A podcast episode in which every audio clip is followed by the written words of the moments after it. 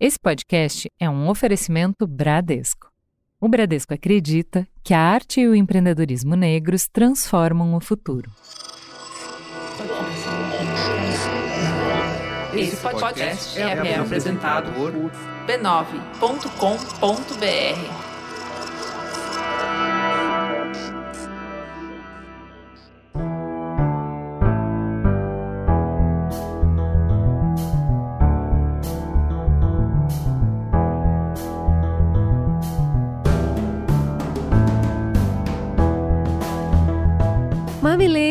Mamileiros mamiletes, bem-vindos ao nosso espaço semanal de respeito e empatia.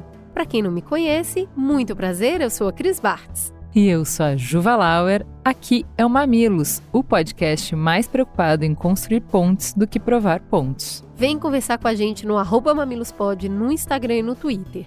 Lá o papo do programa continua numa live com a Bruna Marquezine e tá uma delícia. Hoje a gente vai aprofundar naquela vozinha que mora dentro da gente, sabe? Aquela.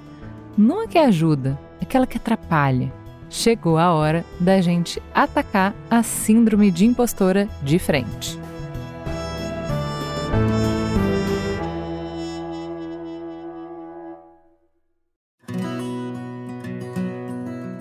Eu tinha uns seis meses que eu tinha me mudado de Belo Horizonte para São Paulo.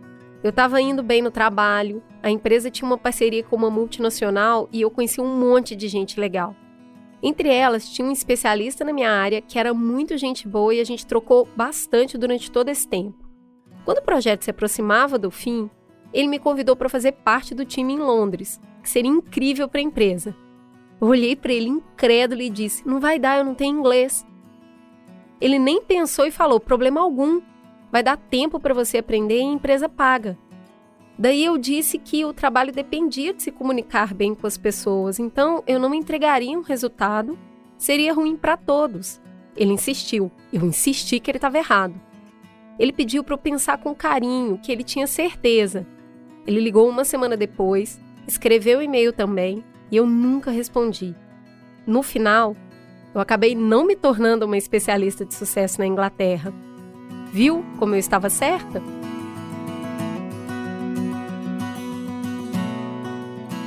No último semestre da faculdade, eu participei de um processo seletivo exaustivo para ser trainee de uma multinacional. Passei pela triagem de currículo, concorrendo com formandos do país todo.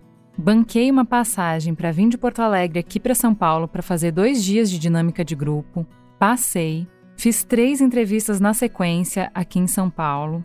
Fiz prova de QI e de inteligência emocional, prova de inglês avançado, pacote completo. Fui selecionada e me chamaram para uma reunião. O diretor da filial do Sul me recebeu e, com muita clareza, me apresentou a empresa, as possibilidades de carreira internacional, um crescimento planejado a cada três anos, um universo encantador e muito surreal para mim. Ele disse que a empresa não contratava pessoas no nível de diretoria, que eles acreditavam e investiam no crescimento interno e o objetivo era me preparar para ser uma líder global. Eu perguntei se existiam mulheres nesse patamar. Ele disse que sim. Eu perguntei como elas faziam para conciliar carreira e vida familiar, casando e tendo filhos. Ele foi paciente e gentil. Me deu exemplos de diferentes mulheres que responderam a esses desafios, cada uma do seu jeito. Ao final, ele me empurrou um envelope com a proposta. Era um salário três vezes maior do que o da minha mãe, que já tinha 20 anos de formada. Além disso, tinha uma lista enorme de benefícios, entre eles, um bom carro. Eu disse que não sabia dirigir. Ele falou que não tinha problema, era só eu fazer as aulas, eles podiam esperar. Ele disse que para essa vaga era necessário dirigir, mas que eu não me preocupasse. Era tão difícil encontrar os talentos que eles queriam que, mesmo se eu não quisesse tirar a habilitação, era só falar que eles me encaixariam em outra vaga. Eu só precisava aceitar a proposta. Eu nunca respondi.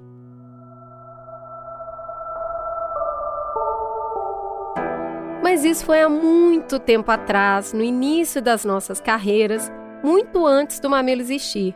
Hoje tá de boas, não é mesmo, Ju? Claro. Quando a gente começou o Mamilos, a síndrome da impostora explodiu em nós duas.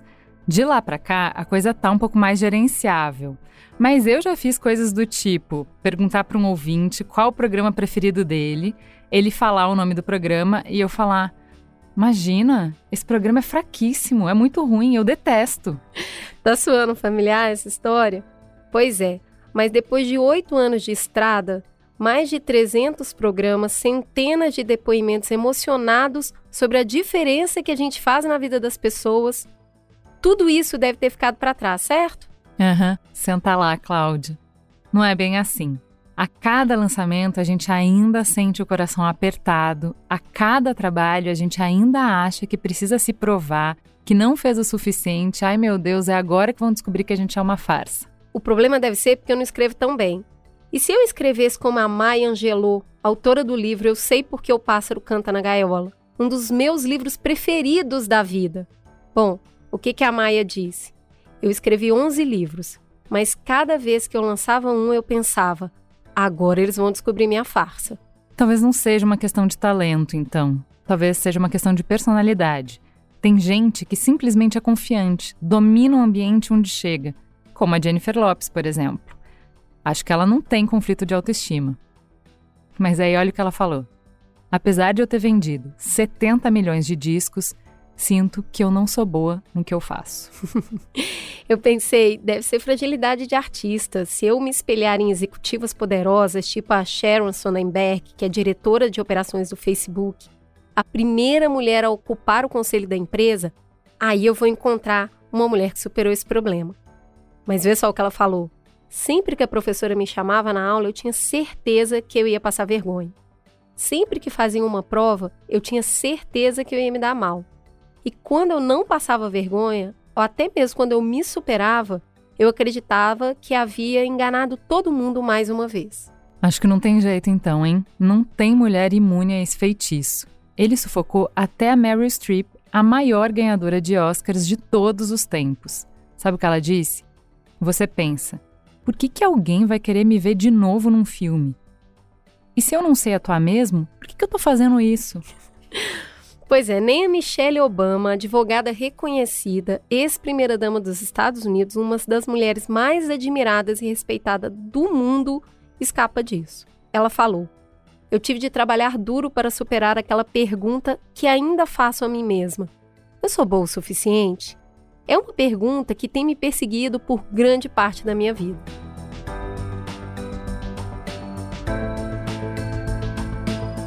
Você se identificou um pouco com essas frases?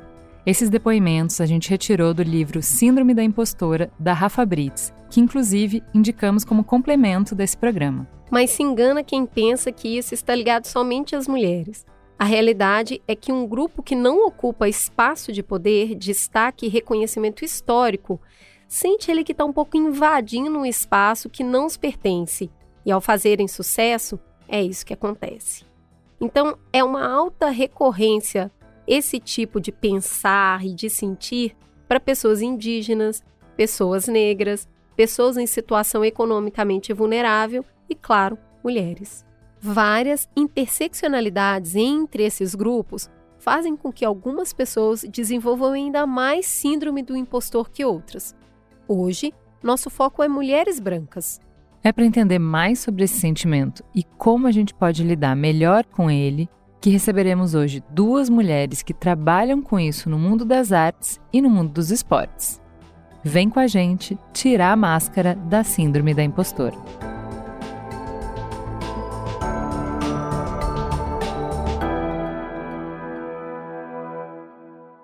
Antes de apresentar as nossas convidadas, vamos para um breve intervalo comercial.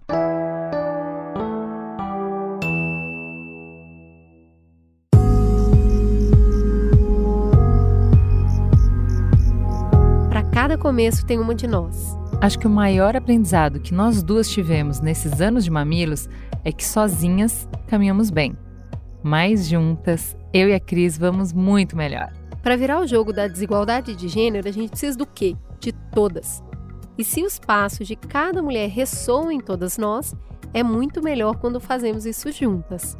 Todos os dias somos inspiradas pela presença de mais uma de nós, quebrando outra barreira histórica. Dessa barreira nascem as frestas por onde nossas filhas, netas e até nós mesmas vamos passar. Fala sério, quando a gente vê uma executiva virando o jogo, A Tamires Dias sendo mãe e jogadora na seleção feminina, na Copa do Mundo, a Bruna Marquezine estreando mais uma série de sucesso. Dá vontade de estar junto, a gente torce também por elas, dá aquela força para sempre ser maior. E é para fazer essa conexão que a Puma criou a plataforma She Moves Us, uma campanha mundial que reúne mulheres inspiradoras e compartilha sua potência com cada uma de nós à distância de um clique. Descubra esse universo de força, mãos dadas, inspiração e acolhimento. Vai lá, conhece a plataforma She Move Us e vai, vamos dar a mão nós duas aqui com todas as outras mulheres incríveis que a gente conhece, como você.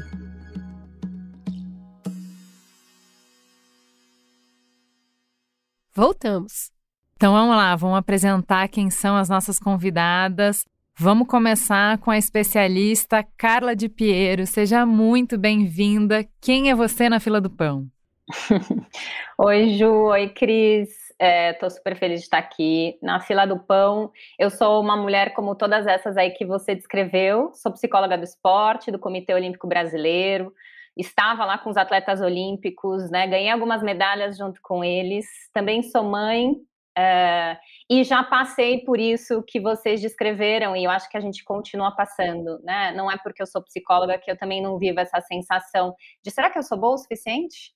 Sensacional. Completa a nossa mesa uma mulher que quando a gente olha a gente fala não ela não tem motivo, não tem. ela deve ser super segura, bem resolvida, tá tudo certo na vida dela. Vem para a mesa, Bruna Marquezine, quem é você na fila do pão? oi, oi Ju, oi Cris, oi Carla, obrigada por me receberem. E na fila do pão, eu sou a pessoa que não está nem preparada para participar dessa conversa sem chorar.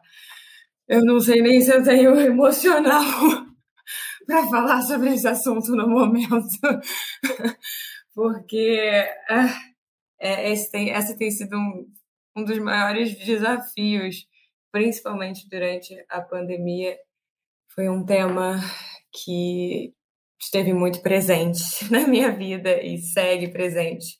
Carla, eu vou precisar de uma ajuda depois desse podcast. Fica tranquila. Fica tranquila. Vamos abrir as caixinhas, né? Vamos abrir a caixa de Pandora. A gente queria começar perguntando para vocês, né, é, como que é essa sensação de sentir que a impostora está chegando? O que, que vocês sentem no corpo? Quais são os pensamentos que costuma passar pela sua cabeça quando começa a surgir essa pontinha de insegurança? No meu caso, ansiedade. De sempre, sempre.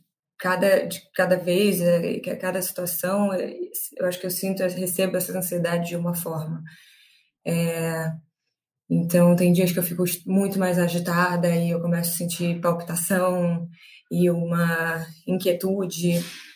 Ou então, ela vem, essa ansiedade vem de uma forma que, que me deixa estagnada, assim, sabe? Parada, meio que incapaz mesmo de, de, de fazer qualquer coisa. De, de me movimentar, enfim. É angustiante, né? É muito, é muito angustiante. Mas é, sempre essa ansiedade é o que é mais comum para mim. Eu acho que a ansiedade, ela representa o que é a síndrome de impostora, né? Porque a ansiedade nada mais é do que o pensamento do futuro, né, de que uma catástrofe vai acontecer, né? Não, não fui bem o suficiente, vão avaliar que eu errei, eu falei mal, eu atuei mal, ou eu não fiz o meu trabalho da melhor maneira possível.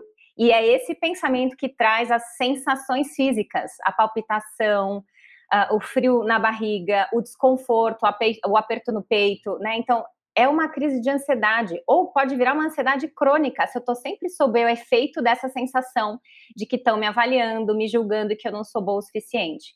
Então, e, e a gente está é, sob o efeito disso o tempo inteiro, porque a gente está numa sociedade de performance, né? Seja no esporte, seja nas artes, estão esperando que a gente dê o nosso melhor. Então, a gente está muito vulnerável a essa avaliação.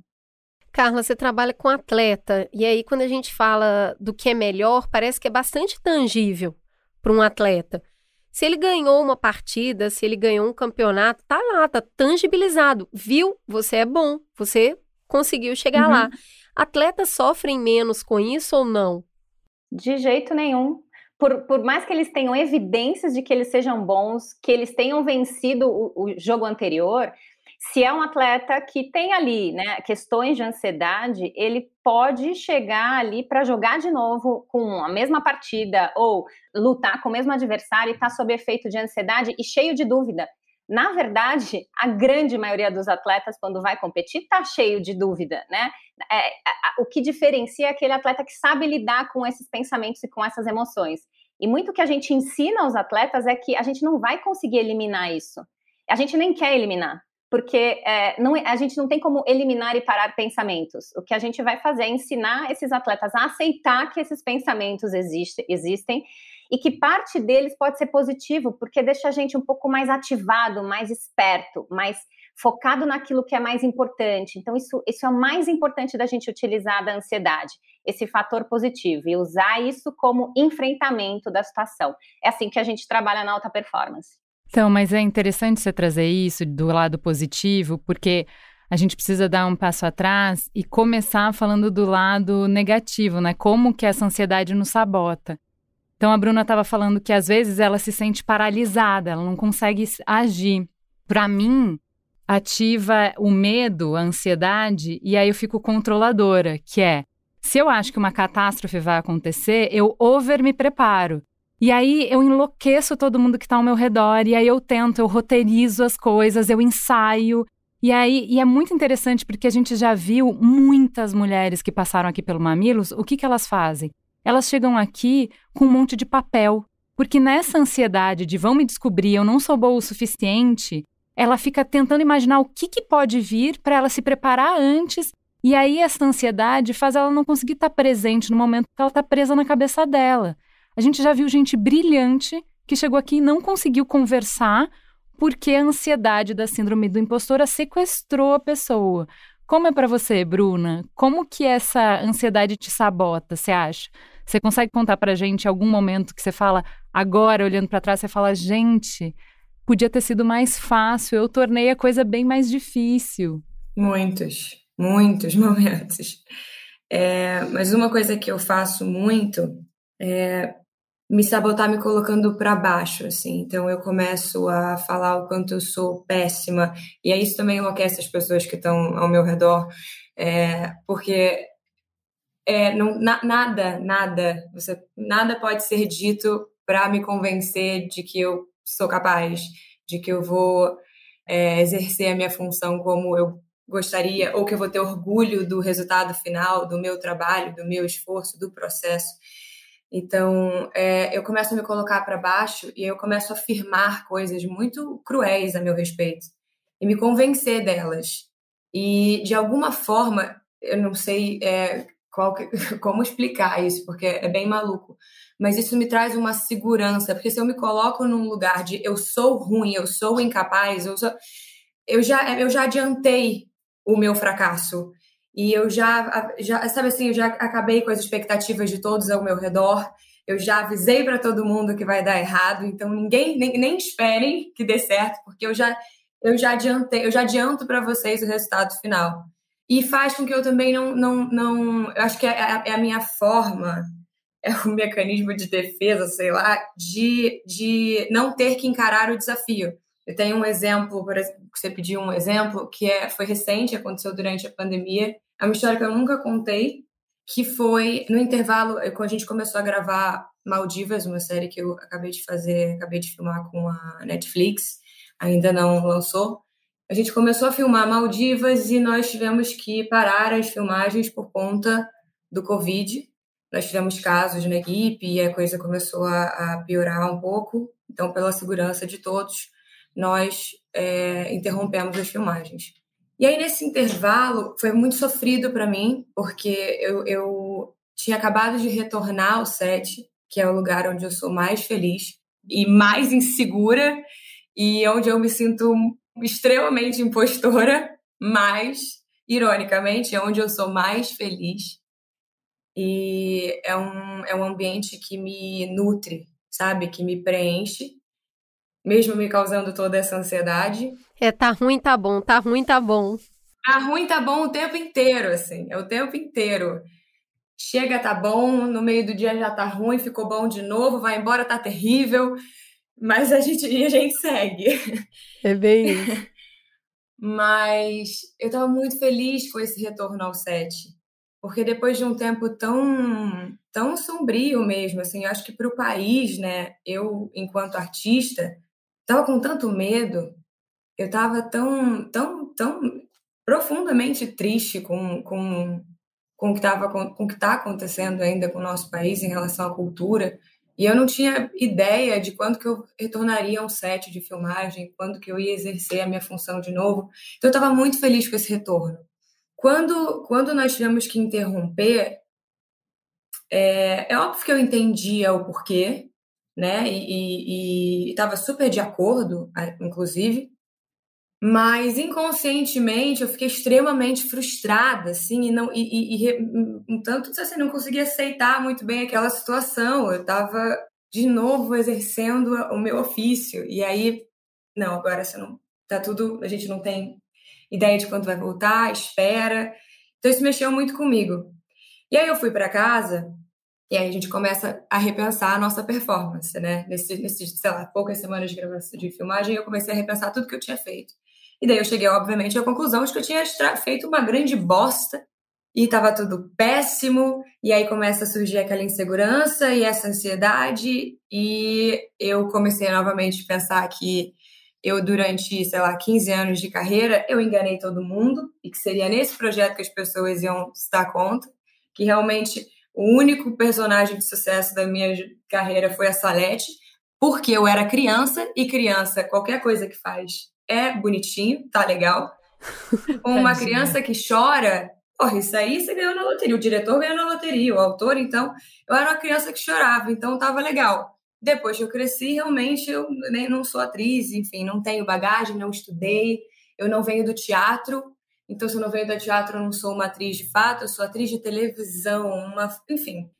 E daí, novamente, eu voltei para esse limbo. E foi quando surgiu uma oportunidade muito legal que era para fazer um teste. Eu disse que eu não tenho preparo nenhum, eu vou querer chorar já.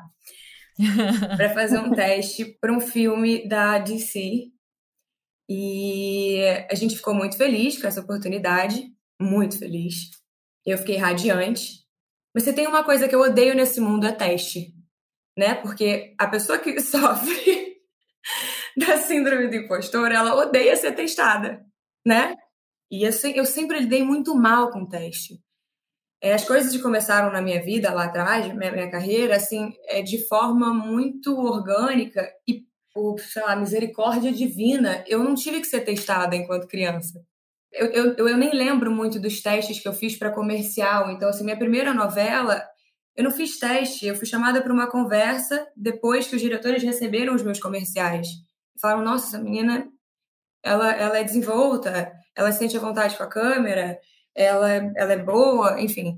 Então eu não fiz por muito tempo, eu fui emendando uma novela na outra e não fiz teste. Eu fui fazer teste um pouco mais tarde e não lidava, assim, nunca lidei bem com isso. O pavor. Fiz um teste, fui, enfim. Temos esse teste para você fazer, temos duas cenas em inglês. Você pode ter sotaque. Meu inglês, por exemplo, outro exemplo do quanto eu me saboto. Eu estudei três anos numa escola americana, onde a minha primeira língua era o inglês existia um cartãozinho que chamava EO Card, que era English Only. Se, você, se alguém, se um professor te escutasse falando português, ele carimbava esse cartãozinho. Depois de quatro, você ganhava uma detention. Depois de oito, você ganhava um Saturday detention. Você tinha que ir para a escola ficar fazendo de detenção. Caramba! Ou seja, eu aprimorei muito o meu inglês nessa escola. Mesmo depois de três ter estudado inglês a vida inteira em escolas brasileiras, curso de inglês, professor particular de inglês, e depois três anos, quase três anos, numa escola americana, eu sempre disse para as pessoas que eu não falava inglês. Porque eu falava, eu tenho sotaque, eu vou errar alguma coisa, e aí eu vou, eu vou conjugar errado, a pessoa vai achar que eu sou burra. Eu não, eu não tenho o mesmo vocabulário que eu tenho em português, então a pessoa vai me achar menos interessante, eu vou ser muito mais interessante em português, mais engraçada em português. Então eu não vou nem arriscar falar inglês e eu sempre achava, eu falava que eu não sabia falar inglês. Aí começou, não, não pode, o personagem pode ter sotaque, mas não, não quero ter sotaque, eu quero ter o melhor inglês possível. Enfim, só para fazer um teste, eu já já liguei para duas professoras diferentes americanas que eu tenho, uma de accent, de, de sotaque, a outra de interpretação. E, enfim, fiz um teste, é, aquele tape, né? Que aí é pior. Eu não sei o que é pior, é ter uma equipe ali olhando para tua cara e você não sabe o que, que a pessoa, o que, que eles estão pensando. Se eles estão falando, meu Deus, que, que vergonha que essa menina veio passar aqui. E, ou se estão amando, se estão te odiando. Ou se é você e uma, um celular. Porque aí assim, aí você pode sabotar mais ainda, tem liberdade total. E eu ainda chamei meu melhor amigo. Eu posso aí, eu posso falar, tá merda, chega! E quebrar um, um, um cômodo inteiro. Mentira, só em novela. Mas aí eu chamei meu melhor amigo para dar as deixas. Então eu tava muito assim no meu, na minha zona de conforto, que nunca tinha me assistido atuar assim, né? Pessoalmente. E aí tava eu com um ring light improvisado, um celular e meu melhor amigo dando as deixas. E eu gravei, sei lá, mais de 30 opções, com breaks para chorar e dizer que estava tudo muito ruim, dizer que eu não conseguiria fazer a cena inteira, porque às vezes aquela primeira fala ficou boa, mas o resto tá péssimo, e na outra versão, a última. Tá, enfim, um caos esse meu melhor amigo me olhava assim, eu sentia, ele, ele olhava e ele falava, nossa, você é boa. eu falava, cala a boca, Daniel, que, da onde você tirou que eu sou boa? E ao mesmo tempo aí vem um ego, eu falava, ah, você descobriu agora que eu sou boa? Passiva-agressiva. Eu tô 100%, porque eu, eu pelo menos oscilo muito nesse, nesse lugar, assim, sabe? Quando eu recebo uma crítica muito agressiva, a minha primeira reação é, de, é de me defender e falar: não, eu construí isso, não, eu tô aqui porque eu preciso, mas ao mesmo tempo eu já tô aqui dentro falando: puta que pariu, me pegaram. ai, ai, ai, fui pega. me pegaram, ai, cacete. Mas que aflição, Enfim, você mandou esse teste? Man, olha isso. É, não queria mandar o teste, falei para minha empresária: o teste ficou uma merda, eu não vou te mandar. Não vou passar, eu vou regravar esse teste. E nisso eu embarquei para Noronha. embarquei para Noronha. Para quem não sabe, a internet de Noronha, ela não funciona. Você tem que escalar uma montanha, você tem que passar por, enfim, uma série de obstáculos para conseguir mandar uma mensagem. Eu se falei para ela que eu ia regravar, que eu ia regravar, eu precisava de mais tempo, que não ficou bom, eu quero fazer uma nova versão, eu não estou confiante lúdica, falei, vou regravar em Noronha. não consegui regravar. Ficou tudo que eu tentava fazer ficava pior. E aí eu não queria mandar, e o prazo, o deadline, o prazo de, de entrega, de, de, enviar o teste foi chegando, foi se aproximando. E daí ela falou: Você não vai mandar nada? A gente não vai mandar, então eu preciso mandar. E daí me arrependi horrores de não ter mandado enquanto estava no Rio de Janeiro. E daí falei: Tá, eu vou, vou mandar, vou tentar. Para subir um, um, um WeTransfer em Noronha foi um parto, eu chorava e aí, eu, aí me culpava também, enfim. Conseguimos enviar o teste. 60 pessoas foram testadas. Eu soube de alguns nomes de atrizes que eu admiro profundamente e que eu sempre considerei é, serem artistas assim muito melhores do que eu, muito mais capacitadas do que eu, é, com muita mais bagagem, enfim, eu fui a única brasileira aprovada. Ah, que demais! Que legal! Muita sofrência, eu já tava aqui assim. Ai, meu Deus! Não, desespero total. E a história só, só, só vai piorando e melhorando. Eu fui a única a ser aprovada. Fui pro top 5 de. No mundo eram mais, mais pessoas, não lembro, mas fui pro top 5, fui pro top 2. Era pro filme do Flash. É, e até então era para um personagem, uma personagem que a gente não tinha muita informação, mas uma, uma, mulher normal que em algum momento ia ter alguma relação com ele. É, eles deram como Jana, né? Uhum. Fui para o top 2, conversei com o diretor, conversei, e aí eu fui para um teste, esse teste de, de química, né, que eles falam, com o Ezra Miller, que é o Flash, o, o novo Flash. Aí, aí pensa como é que foi essa semana antes desse teste, né? A aula de. É, a cada, Nossa. As minhas professoras dos Estados Unidos eu fazia acordar, falava, em nome de. Vocês não estão entendendo, eu não tenho condição, eu não tenho preparo, preciso estudar. eu estudei esse texto de, de trás para frente, de frente para trás, de cabeça para baixo. Decorei essas duas cenas, é, me preparei, assim, tudo que eu podia para esse teste e fui fazer esse teste. É, foi uma das melhores experiências, acho que eu tive até hoje, de teste, de, enfim, e da, da, minha, da minha carreira. Por quê? Eu entrei nesse teste, assim, desde o início nessa, nessa experiência, muito desacreditada da minha capacidade é, enquanto atriz. E durante essa chamada, eu lembro de olhar para o Ezra Miller, um ator que eu admiro muito. E depois do nosso primeiro ensaio, que o diretor chamou de, ah, vai fazer, é, é, é um ensaio frio. E eu, imagina, assim, eu estava ali, né, completamente entregue. Então, o ensaio frio, não existia ensaio frio para mim, eu só, eu, só, eu só, dá, só poderia dar 100% o tempo inteiro. E aí, assim que a gente terminou esse ensaio frio, o Ezra falou assim: Nossa, esse ensaio frio veio direto do inferno. Caralho, que, que, que bom. E aí eu vi um ator que você admira, que você olha e você fala, esse cara tá em outro patamar, assim, eu, eu, eu, eu não me aproximo em lugar, de, jeito, de forma alguma dele. E eu vi esse cara te elogiando, e eu vi o diretor te elogiando, e elogiando o seu trabalho, e terminar uma cena, ele fala, não tenho nenhuma anotação, não tenho nenhum, nada de diferente para te pedir, a cena tá aí, vamos para a próxima, vamos. Saber que você chegou lá, é... obviamente, acho que vocês já, já entenderam que eu não peguei o papel, mas quando eu terminei esse teste, eu estava muito orgulhosa. Eu, eu, lembro de terminar aos prantos, né? Assim que desliguei a câmera, eu comecei a chorar, liguei para minha empresária dizendo: eu tenho orgulho de mim agora, nesse momento. Não importa se. Não, não importa a resposta, não importa mesmo a resposta, porque eu tenho orgulho do que eu fiz nesse teste. Eu, tenho, eu saí e eu, eu, há muito tempo não, não, não sentia isso. Eu falava para ela, eu sou atriz, o que parece óbvio. eu falava, eu sou atriz, eu sou atriz, eu, eu amo o que eu faço e eu sei fazer, eu sei fazer. É, eu não, não peguei o papel e não tirando de forma alguma o mérito da atriz incrível que pegou. Um dos maiores motivos para que eu não, não tenha feito foi o Covid e as nossas limitações. Eu não tinha como ir para Londres.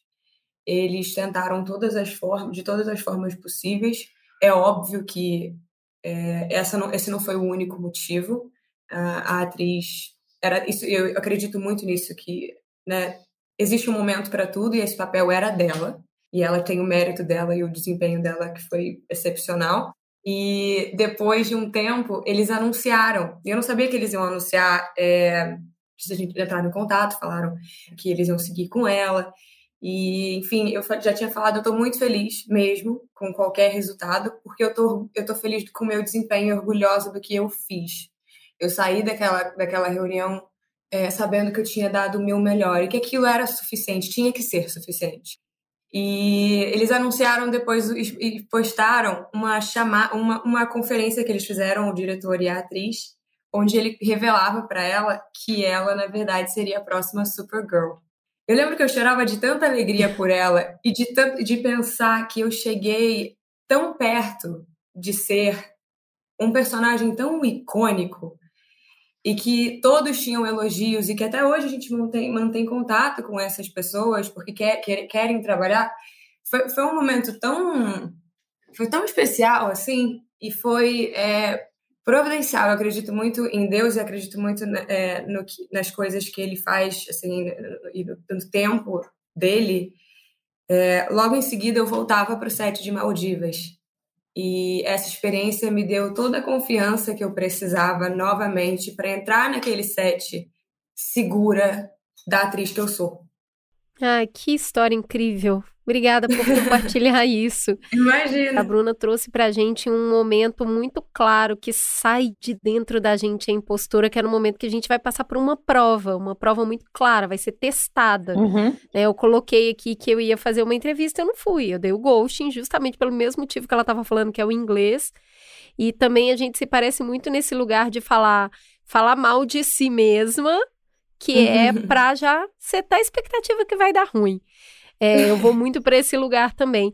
Quais outros momentos, além de ser o um momento de, é, de prova, que você acredita que essa impostora sai, vem mais forte, principalmente para gente que é mulher e que está em espaços onde se provar o dobro já é, assim, quase natural, embora não seja. quais outros momentos são muito delicados para quem sofre da síndrome da impostura? Cris, eu acho que depende do que cada mulher é, identifica que é a sua função, aquilo que ela acha que ela é melhor. Então, se é uma mãe que não trabalha, ela vai se sentir uma péssima mãe se estiverem avaliando ela. Então, chamaram ela na escola e, puxa, então eu devo ter feito alguma coisa errada, né? Então, se é uma pessoa que, como é uma atriz como com a Bruna, é na hora de um, um teste, né? É, onde vai avaliar essa condição dela. No meu caso, é na hora que eu vou falar sobre psicologia, porque é o que supostamente eu sou autoridade, vai ser nessa hora. Né? Então, é sempre naquele lugar onde a gente supostamente é esperada é, de ser muito boa. Né? Porque vai ser ali que a gente vai se exigir, vai ser ali que a gente vai cobrar e vai ser ali que vai aparecer o nosso perfeccionismo. Isso aparece na fala da Bruna, né? Ela é muito exigente, muito perfeccionista, por isso que ela sofre tanto. E a gente, é, a gente é construída para ser perfeccionista, né, gente? É o cabelo, é o nariz, é a maquiagem, é a roupa. Então, a gente está num ambiente, numa sociedade onde esperam muito da mulher, não só do ponto de vista profissional, mas todo o resto a imagem, a maternidade. Então, a gente vive né, essas cobranças de todos os lados. Por isso, talvez a gente fale mais sobre síndrome de impostora com mulheres do que com os homens. É, uma coisa que eu queria te perguntar, quando a gente ouve a história gloriosa da Bruna, é fácil chegar à conclusão que, bom, como ela se provou errada e se provou errada de forma espetacular, resolveu o problema. Nunca mais ela vai duvidar dela mesma, porque se ela alguma vez voltar a duvidar, basta ela voltar para aquele momento, se lembrar e aí ela vai recuperar a autoconfiança. E aí, Carla, é assim? Ganhei, né? Ganhei uma medalha. É, é, é, ultrapassei os meus medos. Então, a partir disso, o atleta agora, ou a mulher agora, ela vai ser confiante, porque ela já provou que ela pode. É assim que funciona?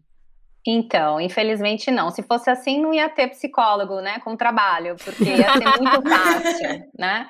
Na verdade, não é assim que funciona. É, a insegurança, o nosso perfeccionismo, ele tem a ver com todo o padrão, como a gente foi criado, construído, e são coisas muito enraizadas na gente. Né? Com certeza a gente quer diminuir. Eu, como psicóloga, quero diminuir é, o nível de sofrimento que o meu atleta perfeccionista tem.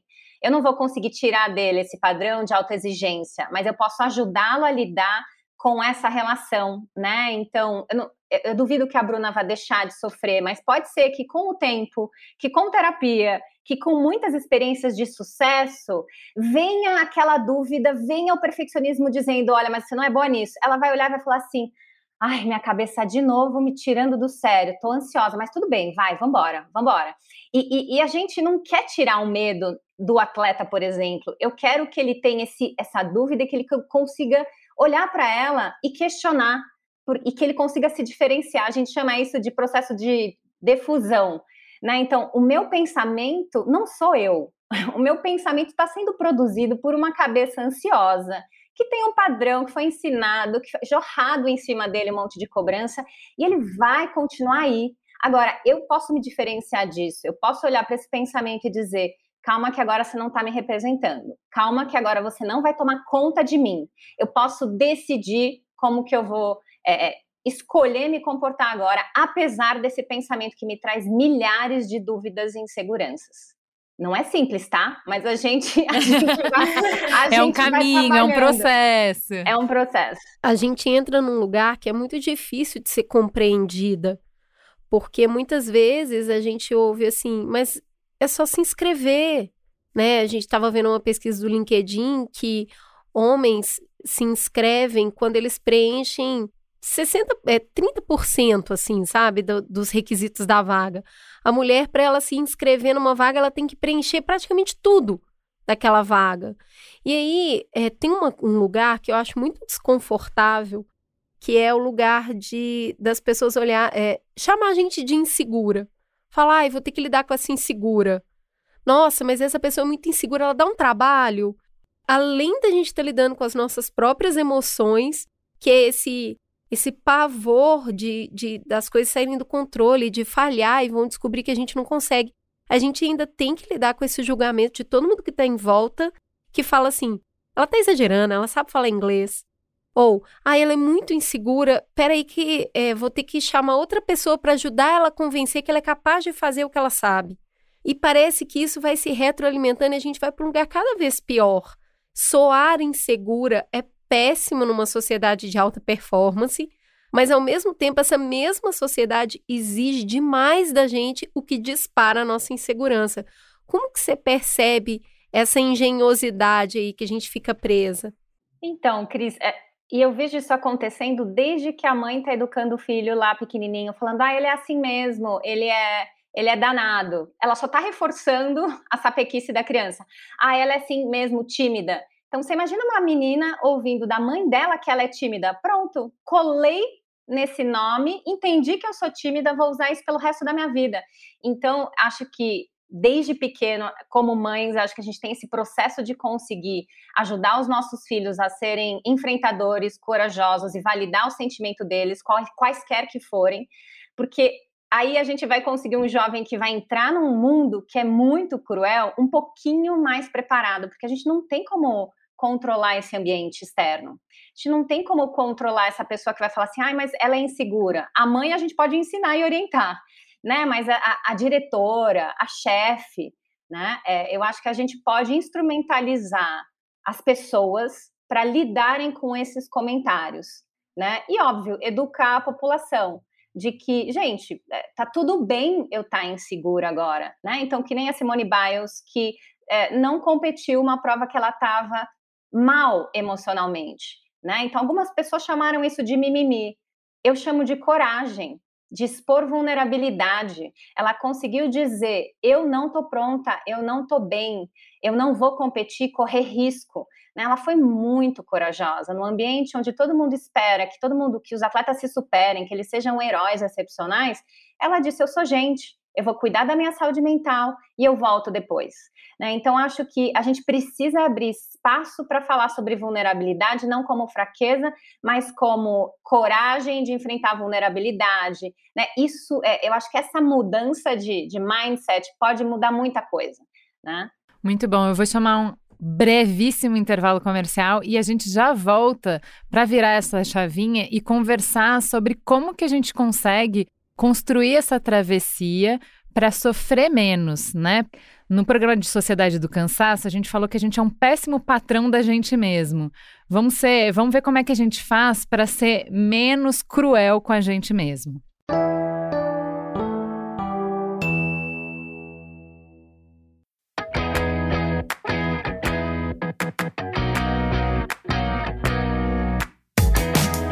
Fazer um programa como o Mamilos é descortinar e aprofundar um universo diferente todas as semanas. A gente sempre inventa uma nova. É política, economia, cultura, costume, psicologia. Onde tem polêmica, você sabe, é só chamar a gente.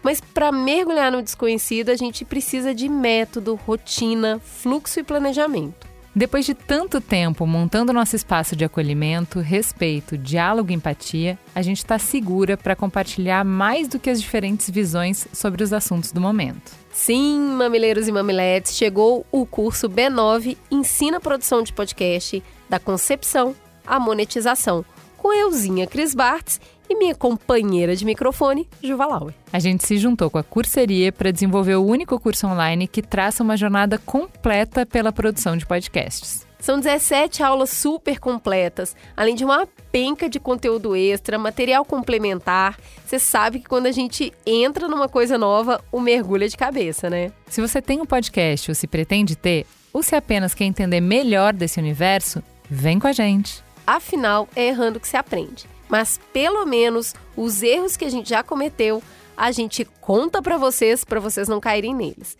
Entra lá no site do Curseria e se inscreva agora para o curso.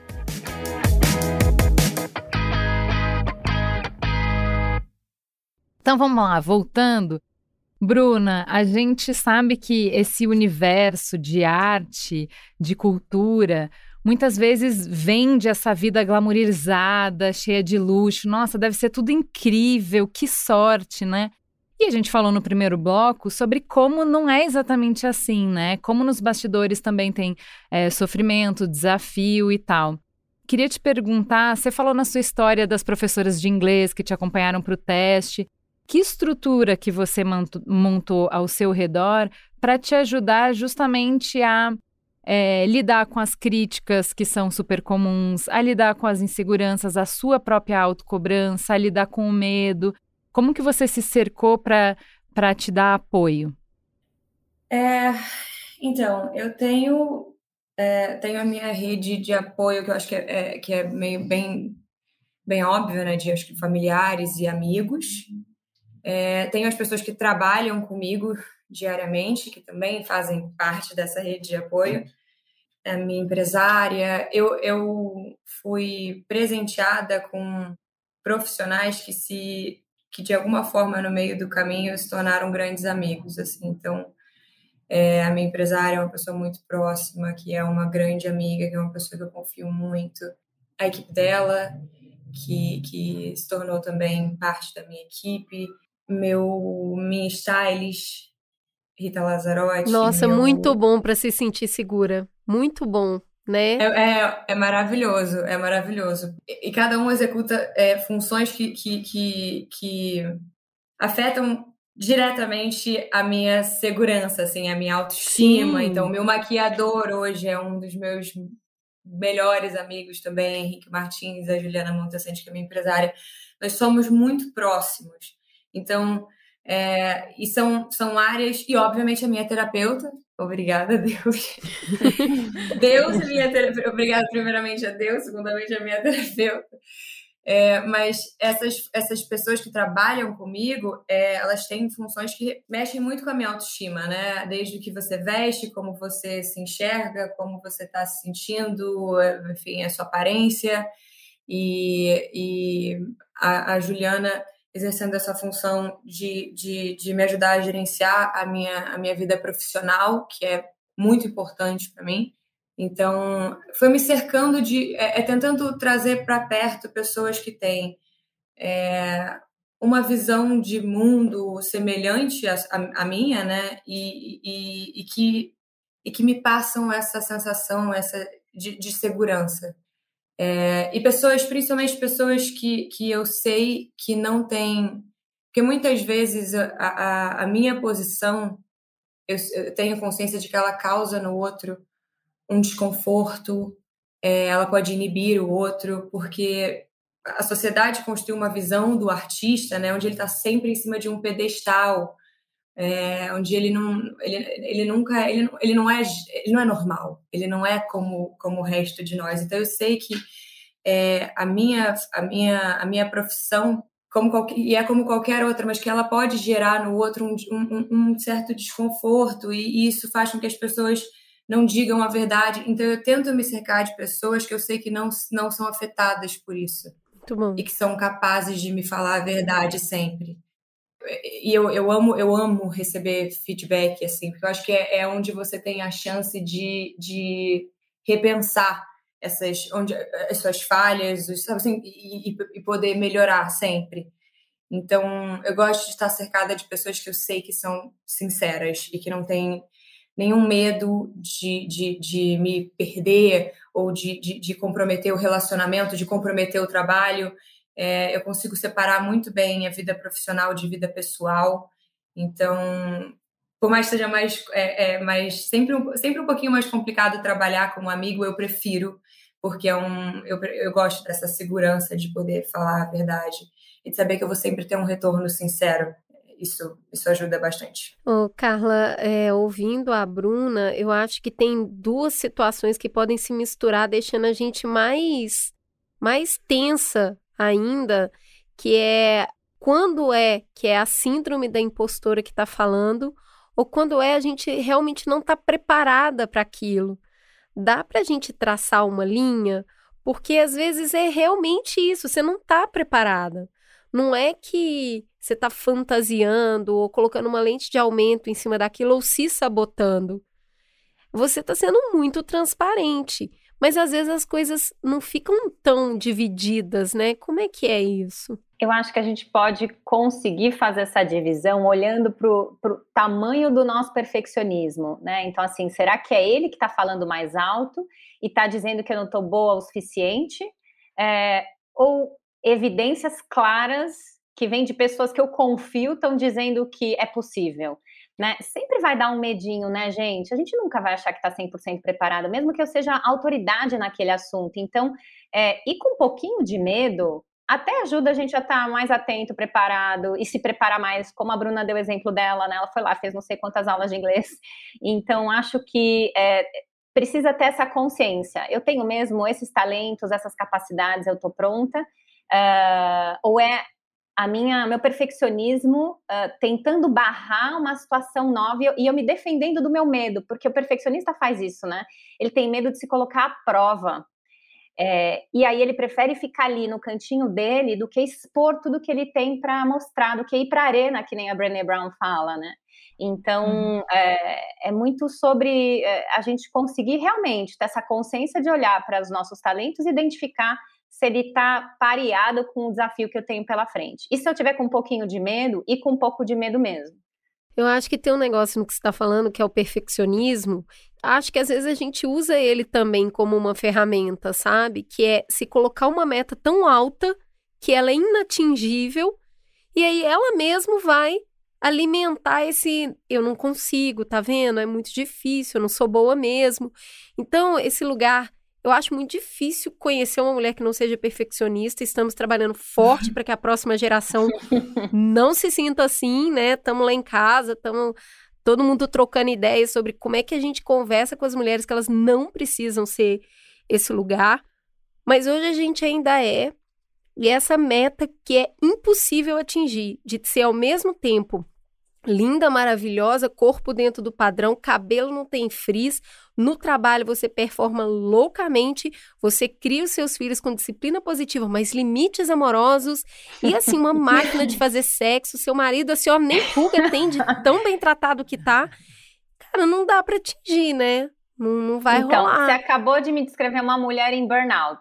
Né? Essa mulher aí, se ela consegue atingir tudo isso, ela está em burnout, não existe. Né? E eu acho que cada uma de vocês já deve ter sentido essa sensação de tô estafada, não aguento absolutamente mais nada na minha frente. Né? Eu acho que isso que a sociedade do, do, cansaço promove na gente mesmo, é o cansaço em si.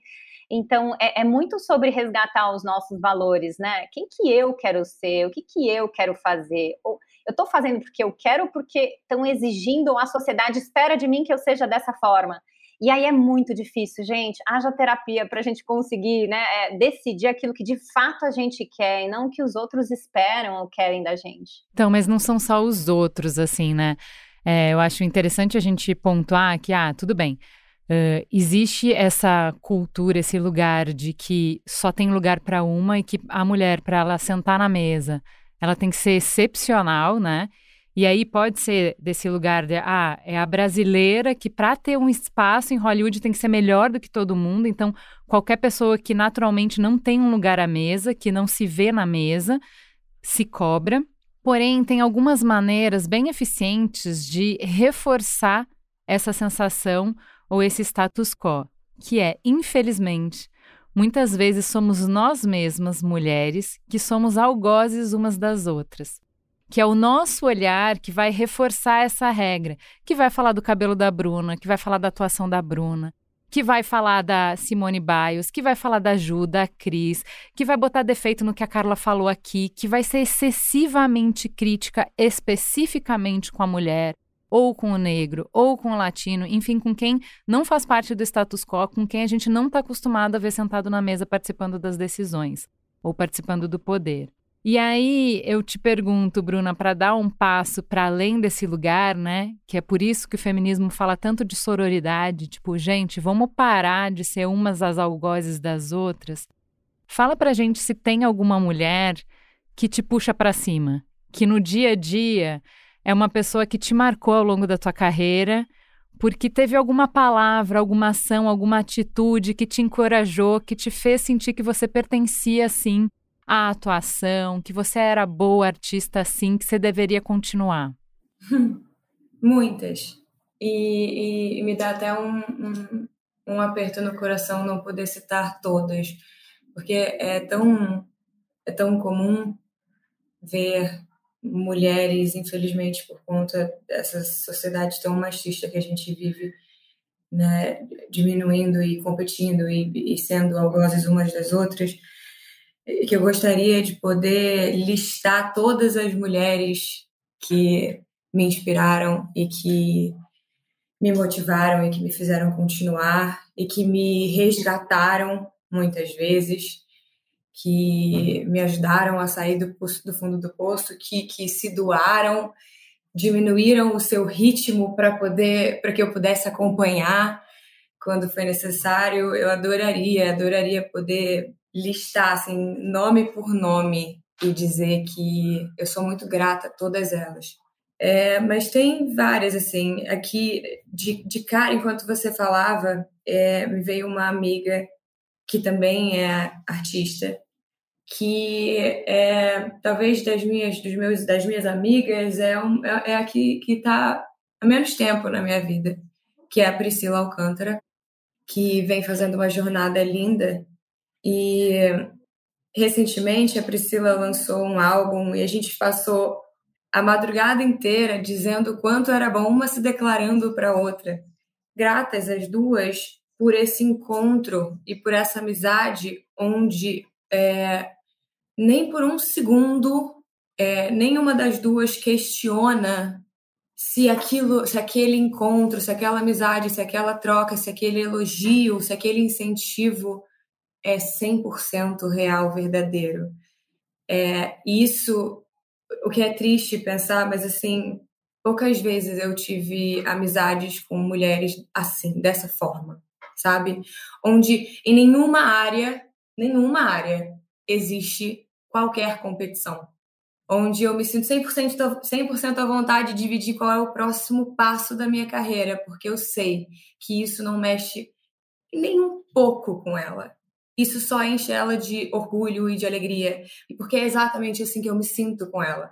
Então, na, enquanto você falava, eu pensava muito na Priscila, assim, do quanto é, uma incentiva a outra e esse lugar assim 100% seguro de poder se mostrar vulnerável sem que isso gere na outra uma sensação de ela também, ela também se sente insegura, sabe? Sem que a outra vibre com a sua fraqueza, com a sua vulnerabilidade, com a sua e sem e sem competição e, e com esse e com vontade de, sabe assim, de ver a outra crescer mais e mais e mais e mais e de, e de criar junto, de, de crescer junto, porque eu acho que também, Solidariedade também fala sobre isso, o seu sucesso é o sucesso dos seus e dos que não são seus, mas de todas nós, sabe assim? Então eu quero crescer, mas eu quero levar to todas as mulheres que eu puder levar comigo.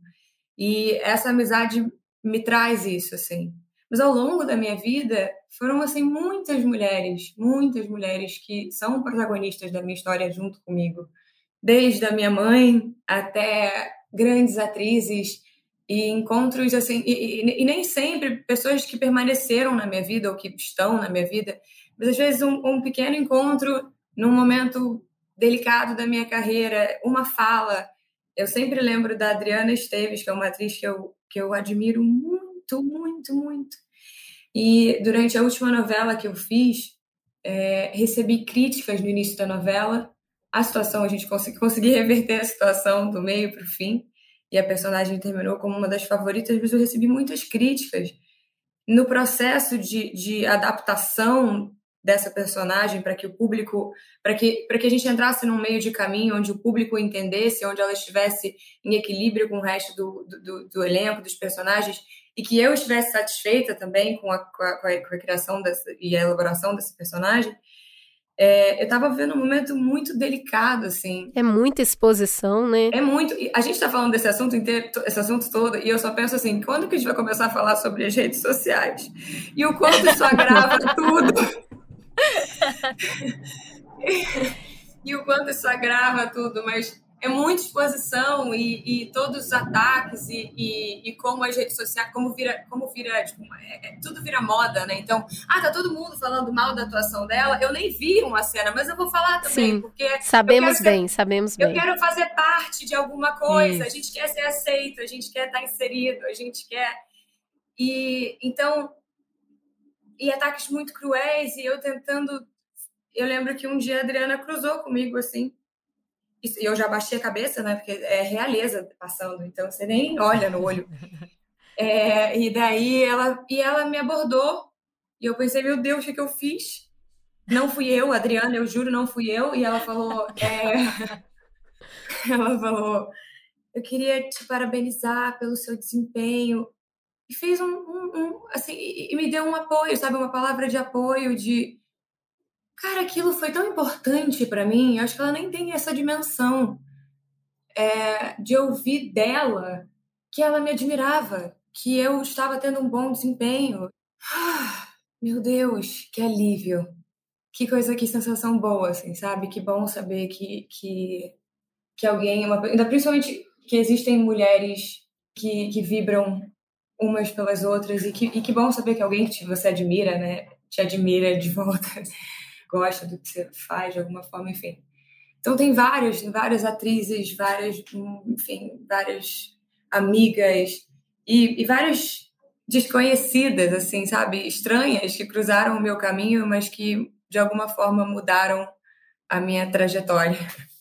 Carla, a Bruna já falou um pouquinho de redes sociais e a gente queria dar uma reforçada nisso, porque assim, não me venha com saia das redes. A gente sabe que não é assim que funciona.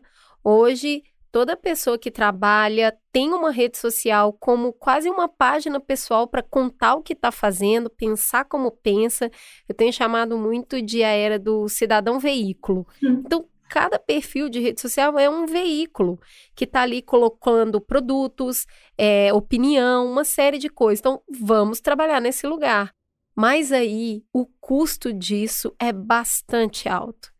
Quantas vezes a gente pensa, eu vou colocar isso aqui, eu vou, eu vou me abrir, eu vou colocar minha vulnerabilidade, eu vou escrever. E aí vem aquele medo, porque esse medo não é irreal. Né? Quantas vezes qualquer uma aqui que está ouvindo essa conversa, eu acho que vai falar: eu postei uma coisa e apanhei. E o que veio ali foi muito ruim.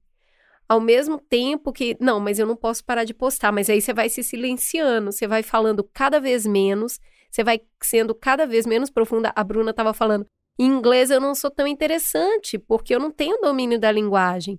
Aí nas redes sociais você parece menos interessante, porque cada vez você vai falando menos, com medo de apanhar. Como que a gente pode tornar essa dinâmica um pouco mais saudável? E vou contar para vocês, na minha profissão, é, eu tenho muita chance de apanhar, porque ninguém, né, assim, daquilo que me ensinaram a fazer na faculdade, psicólogo, médico, profissional de saúde, não pode falar muito e se expor muito, né? Como que vai ficar a, a tal da relação da transferência? Então, assim, eu apanho bastante por estar nas redes, né?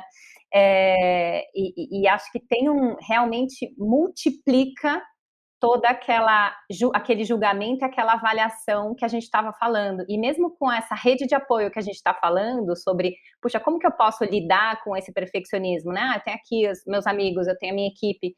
É, a gente vai estar tá sempre vulnerável a essa voz dessa pessoa desconhecida que faz um julgamento que corta você ao meio, né?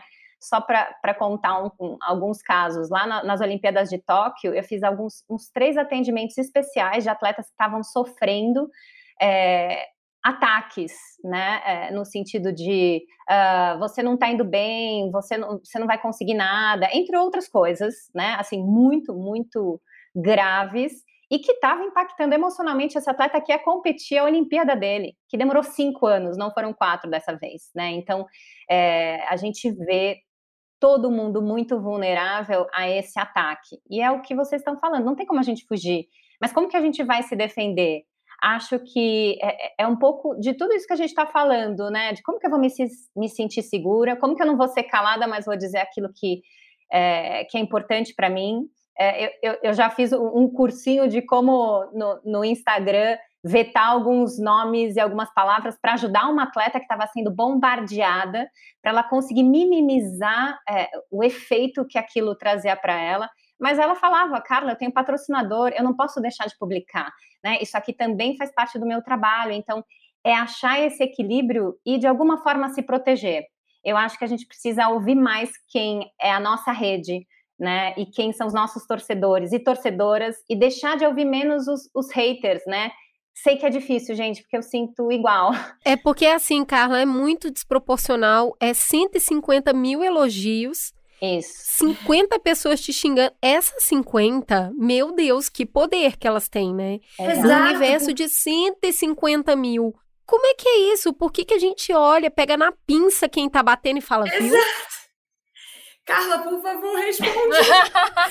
eu, eu Por acho. quê? Por quê? Eu acho que é uma questão, é muito louco, mas eu acho que é sociobio, é, é biológico, psicobiológico, é quase que a gente está mais atento, né, para aquilo que dói, né, do que para aquilo que traz o prazer. A gente está atento para se defender e para sobreviver fisicamente e emocionalmente.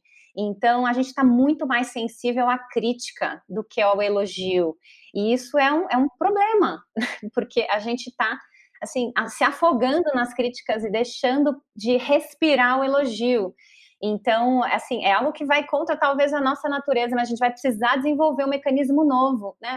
As redes vieram sem nenhum tipo de, de filtro.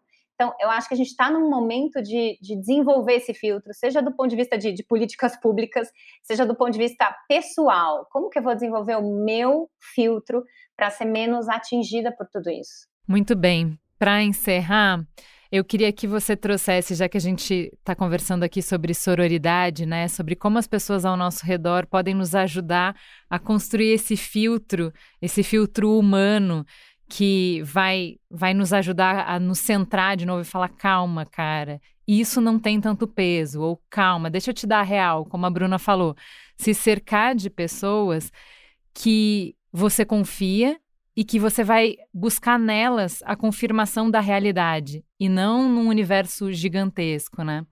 O que, que a gente tem no esporte para nos ajudar a refletir sobre as dinâmicas de competição e de cooperação? Porque você falou que você acompanhou equipes muitas vezes nas Olimpíadas, em que atletas, eles são também competidores entre si, e isso não quer dizer que eles não podem cooperar que eu acho que isso nos ajuda muito a refletir a situação das mulheres, de qualquer minoria, que estão sim competindo, como a Bruna falou, competindo pela atenção, competindo por aquela vaga específica, mas nem por isso uh, precisam deixar de se beneficiar de dinâmicas de cooperação. O que, que o esporte pode nos ajudar? Então, é, é, interessante isso. Quando a gente pensa em esporte, a primeira coisa que vem é competição e a gente esquece da cooperação, a gente esquece do fair play, que é o jogo justo, que é ensinar o ganhar e perder, que foi o meu adversário e ganhou de mim. A gente tem muito para aprender quando a gente perde. Né? Eu não preciso ter raiva do meu adversário, pelo contrário, se ele é melhor do que eu, ele sobe a régua. Então, ele vai me ajudar a ser ainda melhor. E, e eu acho que é isso que a gente é, tem para ensinar para as crianças, para os jovens e para os olímpicos vocês sabem que é, depois dessa experiência em Tóquio, eu já tinha vivido no Rio, é, é, incrível como quem ganha medalha não ganha só porque é o melhor atleta fisicamente, gente. Quem chega lá emocionalmente, a pessoa em si, ela tem um algo a mais. Ela, ela não venceu os outros é, porque ela é melhor fisicamente, né? Ela foi cuidadosa, ela dá bom dia para as pessoas. É, eles são diferentes, os medalhistas, sabe?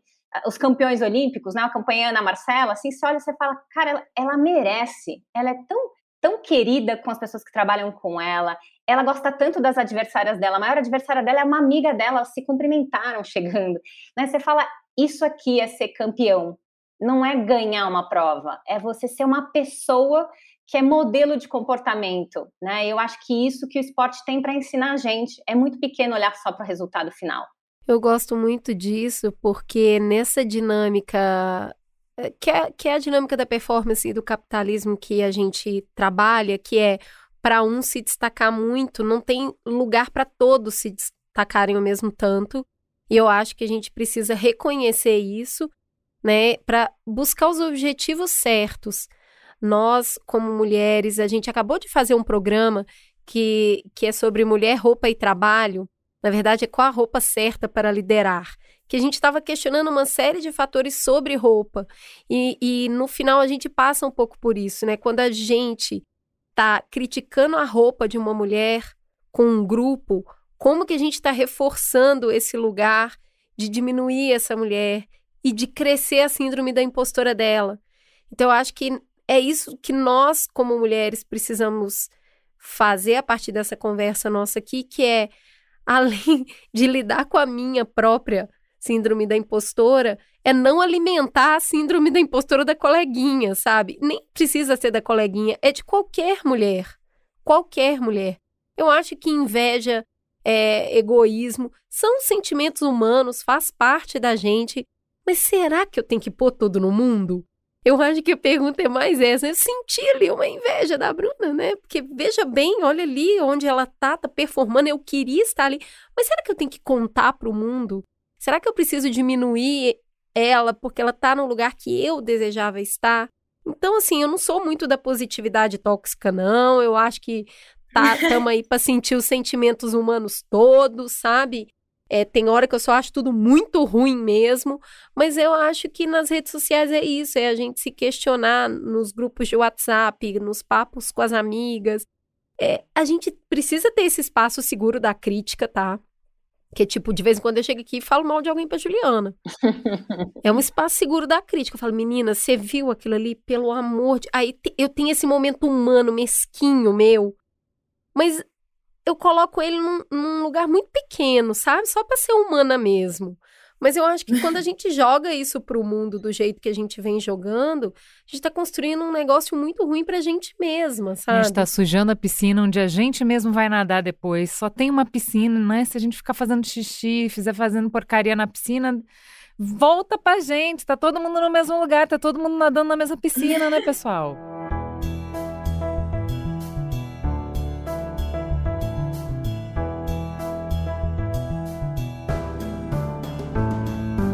É isso, gente. Temos um programa, né, Juliana? Um bom programa aí. É, é bom esse programa? Você achou bom o suficiente?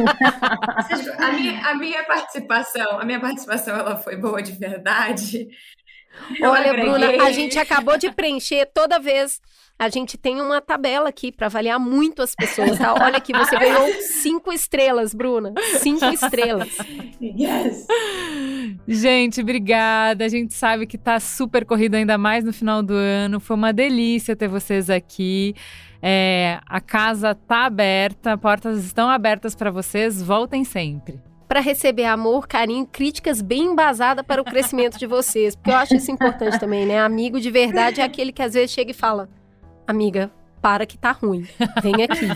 então, não é sobre ser mimada, é sobre ser cuidada mesmo, né? Sim. Obrigada a vocês, foi um prazer recebê-las. Precisando, estamos às ordens para palavras de incentivos também. obrigada, muito obrigada a vocês. Foi uma delícia o papo. E quero que saibam que eu aprendi muito com vocês nessa conversa e vou levar muita coisa comigo. Obrigada. Meninas, foi sensacional. Obrigada pelo convite. É uma honra estar aqui com vocês. O papo foi uma delícia.